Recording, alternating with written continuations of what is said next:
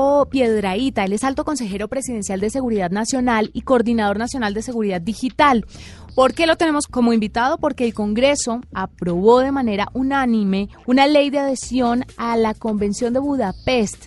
Esto es el primer tratado internacional que hace frente a los delitos informáticos y en Internet y que se enfoca en dos frentes que ya nos va a contar el señor Juan Carlos. Bienvenido a la nube. Sí, Juanita, muchas gracias por invitarme. Muchas gracias por estar con nosotros y cuénteme un poquito qué significa que Colombia quiera estar o que hayan aprobado el Congreso la adhesión al convenio o a la Convención de Budapest, que obviamente falta sanción presidencial, pero esto por qué es importante para el país, Juan Carlos. Bueno, Juanita, tú sabes que en materia de ciberseguridad el país cuenta con una política que ha venido desarrollando de manera estable y consistente desde el año 2011. En el 2011 se expidió un documento COMPES 3071, mediante el cual se creaba toda una arquitectura institucional, una cantidad de entidades, una cantidad de, instancias donde, donde el Estado y los particulares están trabajando de manera articulada para garantizar que haya un ambiente ciberseguro. Es decir, cada día más dependemos de la tecnología, cada día más dependemos de las comunicaciones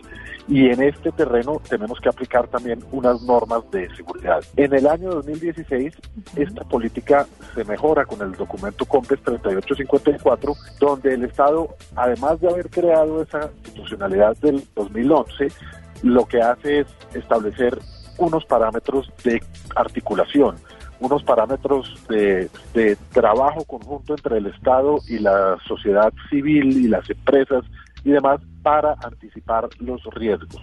Y en esta política mejorada, como te menciono, en el 2016, se estableció y se identificó, por supuesto, la necesidad de cooperación internacional en esta materia. Esto es lo que llega a llenar el convenio de Budapest. Este convenio, que es un convenio que se trabajó a nivel de la Unión Europea, pero que no está limitado a la Unión Europea, sino que ya tiene 59 estados, tiene como objetivo poder perseguir la ciberdelincuencia, establecer unas normas de carácter penal en lo sustancial y en lo procesal para que los ciberdelincuentes que no conocen fronteras hmm. eh, puedan ser perseguidos para garantizar esta seguridad digital. Estamos hablando de hackeo, estamos hablando también de acoso en Internet. Podría estar ahí porque eso es lo que más toca a la gente del común. Muchas personas creen que los hackeos, por ejemplo, a bancos, a instituciones gubernamentales, no los tocan, eh, o equivocadamente, porque sí, pero mm, las personas del común se preocupan mucho por el bullying o el acoso persona a persona a través de las redes sociales u, otra, u otro tipo de,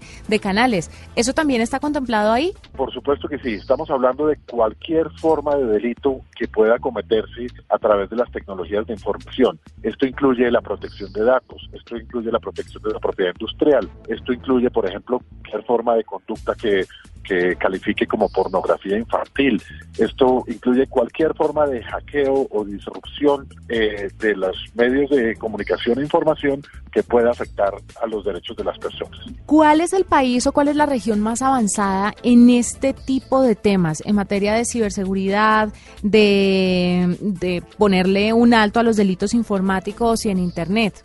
Pues Europa y Estados Unidos, por supuesto, son países que están muy avanzados en materia de legislación. Eh, pero quiero decir que este convenio al que adhiere Colombia y que ya ha sido ratificado por el Congreso es precisamente el convenio de los países de Europa. Es decir, podemos decir que en, en América Latina Colombia es uno de los primeros países, con certeza es el primer país andino que tiene una legislación de esta naturaleza al haber aprobado la adhesión de Colombia a este convenio de Budapest. ¿Y Colombia, usted cree que los políticos en el país están preparados para empezar a legislar, a reglamentar todo lo que tiene que ver con Internet? No solamente me refiero a delitos informáticos, sino, por ejemplo, ponerle techo a la inteligencia artificial y a todos estos recursos que se están dando de manera rapidísima y que siento yo que Europa es, es la única región en el mundo que de verdad le está poniendo el interés y, y se está preparando con expertos, con investigadores, con científicos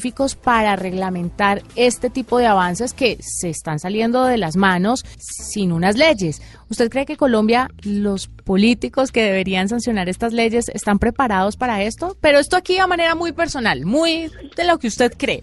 Yo creo que sí. De, hecho, la demostración es el hecho de que el, el, Congreso de la República haya aprobado este esta ley mediante la cual Colombia se adhiere a este convenio de Budapest. Yo creo que necesitamos es generar una cultura a nivel país, no solamente entre la clase dirigente y la clase política.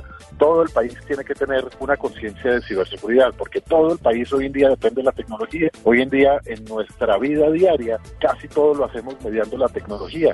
Utilizamos Waze, eh, pagamos nuestras cuentas eh, a través de, las, de los pagos electrónicos que hacemos con el celular. Eh, ahí, con, ahí en nuestro celular está todo, están nuestras fotos, nuestros recuerdos, nuestra música, los teléfonos de los seres queridos, casi, casi todo depende hoy en día de algún medio tecnológico, entonces tenemos que generar una cultura a nivel nacional para que la gente entienda que todas esas cosas que suceden en la red, en las redes sociales, en las tecnologías de la información, también tienen un grado de exposición al delito y que todos tenemos que tener una cultura de seguridad. Así como en nuestra casa tenemos doble cerradura y podemos tener una reja cuando la consideramos necesarios, aquí también tenemos que tener unos comportamientos similares y creo que el hecho de que haya una norma que permita perseguir el, el delito cibernético de manera transnacional es un avance muy importante porque los delincuentes, repito, en esta materia no conocen fronteras físicas.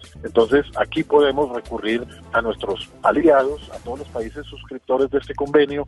Eh, por ejemplo, el convenio prevé la creación de una red que funcione 24 horas al día, 7 días a la semana para, para motivar y promover la cooperación internacional cuando haya un tipo de delitos de esta naturaleza. Hemos visto, por ejemplo, que en casos de ciberataques como, como WannaCry, como esos que nos han afectado y que nos abrieron un poquito los ojos, eh, en esos delitos provenían de otros países y no teníamos las herramientas suficientes para perseguir a los delincuentes internacionalmente. Hoy en día este convenio nos da una capacidad de traspasar fronteras con la acción judicial y penal. Fantástico. Juan Carlos Restrepo Piedraíta, alto consejero presidencial de Seguridad Nacional y coordinador nacional de Seguridad Digital. Gracias por estar con nosotros y por contarnos un poco sobre esto, que es una muy buena noticia para Colombia. Gracias, Juanita, y un cordial saludo para todos. Esta es la nube de Blue Radio.